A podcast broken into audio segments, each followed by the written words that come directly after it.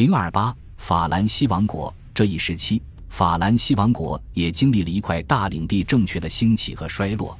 但那不是法兰西国王的领地，它的起源很大程度上要归功于国王的偏见。而当这一领地政权崩溃的时候，法兰西国王趁机走到前台，这同时也是一个稳定持久的国家发展的良机。这个即将衰落的政权起源于天真汗查理时期，他将鲁昂及周边地区授予了维京人领袖罗洛，以此防止他的进攻。到十世纪末，罗洛的后代在此基础上获得了更多的土地，并且形成了诺曼底公爵领。一零六六年。诺曼底公爵威廉通过征服战争成为英格兰国王。此后，这个政权的统治在资源和权力方面超过了法兰西北部的其他领主，包括权力局限于巴黎周边地区的法兰西国王。威廉在一零八七年去世的时候，他的领地分别由他的各个儿子继承，但这并没有持续很久。他们的封臣的利益并不适合分别继承导致的双重附庸。由于拥有更多的资源，英格兰国王比诺曼底公爵在统一所有领地方面占据着更有利的地位。这时已经有迹象表明，这些发展将强化诺曼底公爵在法国的地位。诺曼底公爵声称，法兰西国王必须前往他的领地来接受他的效忠。一因一百零六年，当英国国王亨利一世从他的哥哥手中征服诺曼底时。他开始宣称自己将不会作为诺曼底公爵向法国国王效忠，因为国王不能效忠别人，只能接受别人的效忠。再到下一代人，亨利的女儿与安茹伯爵杰弗里的联姻，将盎格鲁诺曼领地扩张到更大的范围。最终，他们的儿子继承了英国王位，即亨利二世。他同时还是诺曼底、曼恩和安茹的领主。并且通过与普瓦图和阿基坦的女继承人埃莉诺的婚姻，获得了这两块领地。而埃莉诺此时刚刚与法国国王路易七世离婚。在这种情况下，亨利得以使得所有欧洲大陆领地对他效忠。但是，他和他的继任者能否继续这样做仍悬而未决。在某种意义上，法兰西王国的历史进程与德意志王国的历史进程是相反的。法国最混乱的时期在最开始，到了十三世纪，局势对他变得更加有利。之前的冲突已经平息，法兰西逐渐形成统一的国家。他没有受到边界扩张的机会的诱惑，也没有因为外部的威胁而成为一个不成熟的国家。当统一国家形成时，人们自愿接受它，有意识地完善它，并因此国祚绵长。这些因素在当时很少见。安茹家族领地的衰落发生的非常迅速且出人意料，法国王权突然大范围扩张是意外的收获，而非长期有意努力的结果。但是如果在这一时期法国的王权没有衰败到几近消失的地步，那么这些事情可能永远不会发生。法国王权的衰败可以分为两个阶段。第一阶段是加洛林家族和罗贝尔家族围绕王位的冲突时期，这场冲突持续了十世纪的大部分时间。第二阶段则是在卡佩王朝于987年继承王位后享有的非凡的稳定时期，期间卡佩家族的王权不受干扰，也不被挑战。冲突是一个更为明显的因素。八百八十七年，胖子查理退位之后。巴黎伯爵厄德被选为国王，但这并没有导致王朝的更迭。在厄德去世之前，他不得不承认由天真汉查理继承王位。然而，厄德的当选为他的后代们提供了可资借鉴的先例，他们可以利用天真汉查理无力保护其继承地位的条件。厄德之弟罗贝尔在922年就曾经效仿，而在罗贝尔死后。他的女婿勃艮第的拉乌尔也同样效仿了这一先例。这一时期中，法国的情况与亨利三世以后的德意志王国并无太大差别。大封建主在这一时期出现，并且地位得以巩固，尽管其中一些存在时间很短。国王的赏赐、篡位以及强权的共同作用导致了这些大封建主的出现。每个封建主都受到邻邦获封进程中各种恐怖事件的刺激，因此这些封建主很自然地想利用卡佩家族和罗贝尔家族之间的冲突，甚至煽动他们之间的冲突，因为一个潜在的国王通常比一个在位的国王更加慷慨。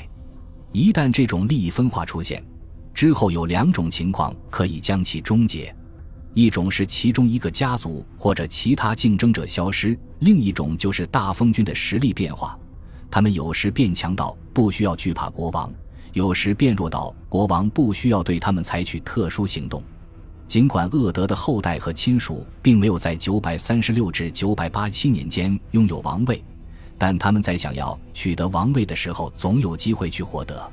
加洛林王朝的路易四世、罗退尔和路易五世。时时刻刻都面临着罗贝尔的儿子韦仁修和孙子修卡佩的威胁。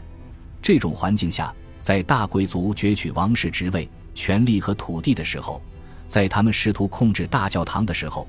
正如维芒杜瓦的赫伯特以他的儿子的名义在兰斯所做的，在他们毫无顾忌地谋杀他们的对手的时候，国王只能坐视不管。外部环境也不令人乐观。马扎尔人和萨拉森人的攻击来去如风，这让法国国王甚至来不及像奥托王朝国王那样作为伟大的战争领袖出现。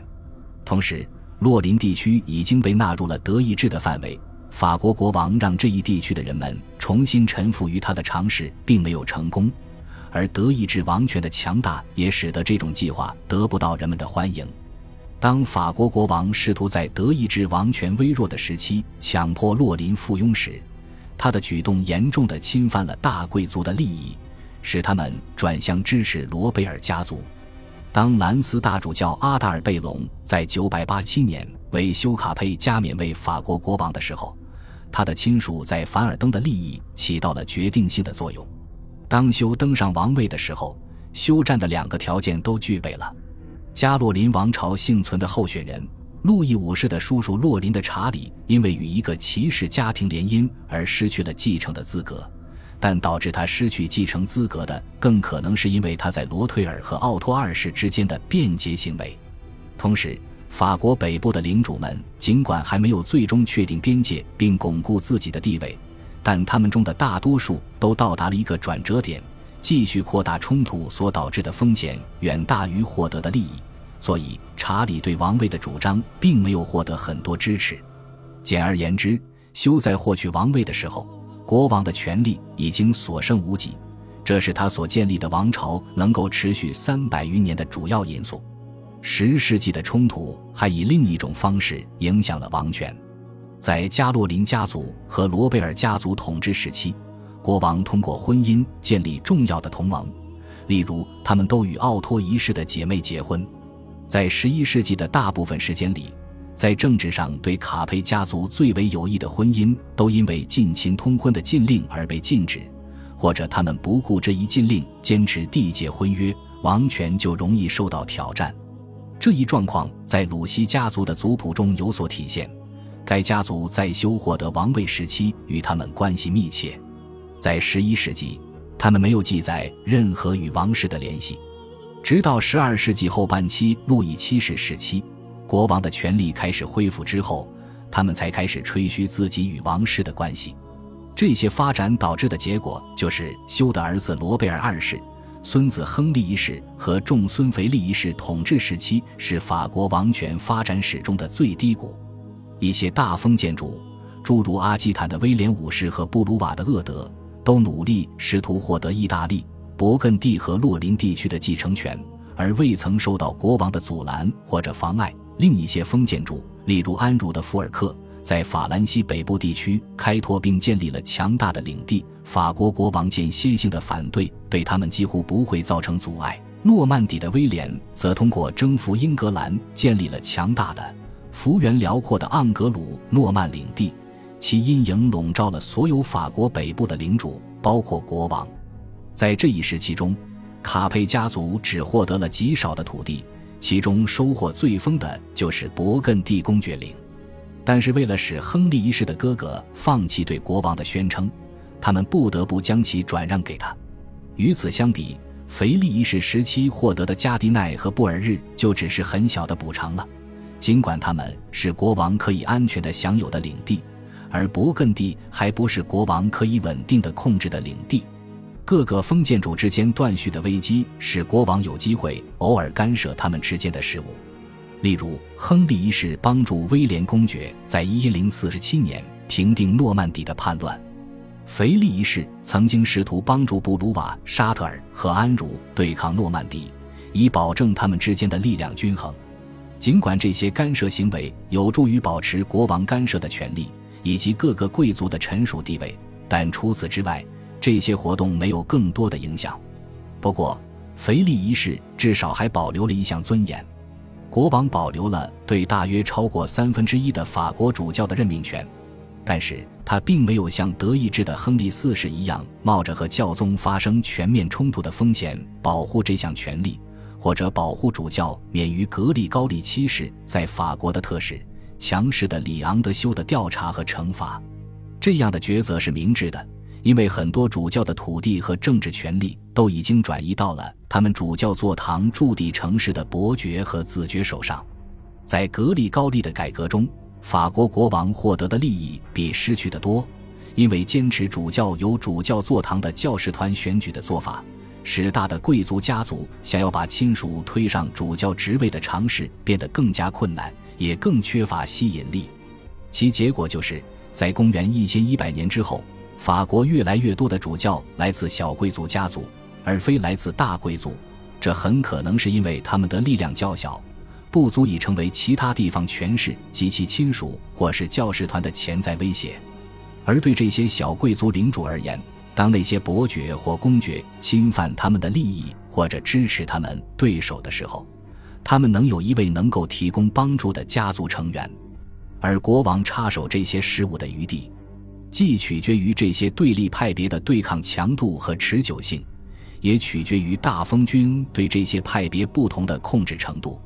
但是总体来说，从十二世纪开始，国王干涉的余地扩大了很多。这一时期中，城镇的发展，其中一些城镇还获得了公社的特许状，同样给国王提供了类似的干涉机会。通过授予这些城镇特许状，国王可以限制不合作的主教或封君的权利，而为了获得这些主教或封君的支持，他也会拒绝颁发这些特许状。恭喜你又听完三集，欢迎点赞、留言、关注主播，主页有更多精彩内容。